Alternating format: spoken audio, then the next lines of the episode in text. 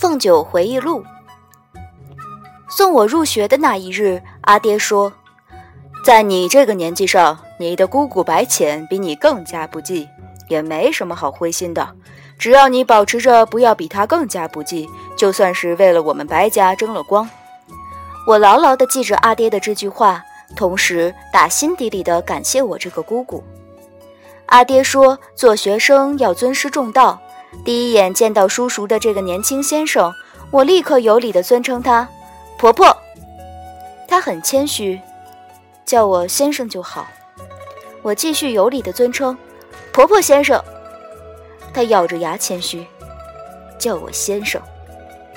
我不理解他为什么这么谦虚，看他半天，却觉得很喜欢他的谦虚，有点不好意思，揉了揉衣角。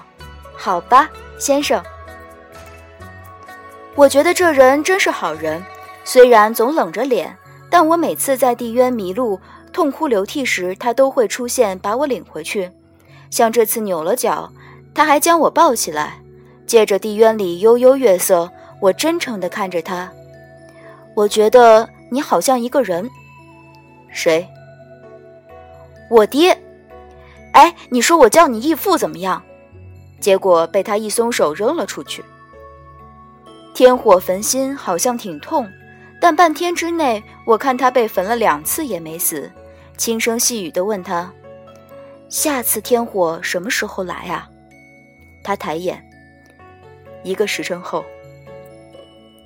一个时辰后，我轻手轻脚从怀里掏出两个地瓜，轻手轻脚放到他怀里。不要动啊！刚说完，闪到一边，天火就来了。不一会儿。我闻到了一阵想念已久的地瓜香。地渊很冷，他端坐在火光里，应该正在被天火焚心。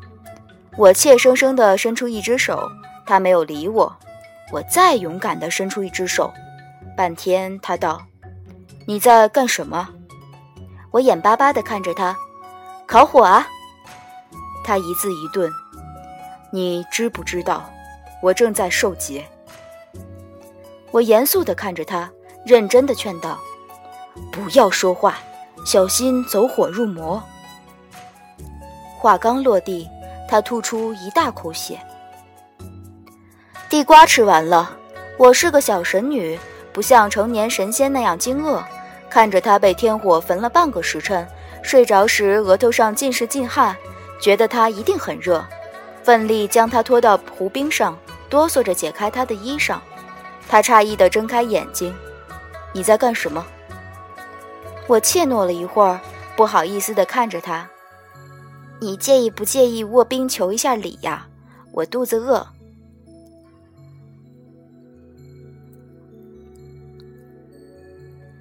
司命问我：“殿下想让帝君幸福，可知幸福是什么？”我不知道幸福是什么。只是看到姑父追姑姑时说过一次，他提点我：“你觉得最让你感到快乐的事，那就是幸福。”我想我明白了，原来吃饭不用给钱就是幸福。我在刚成年不久的这个生日里立下一个誓愿：为了让东华幸福，我愿成为一名厨师。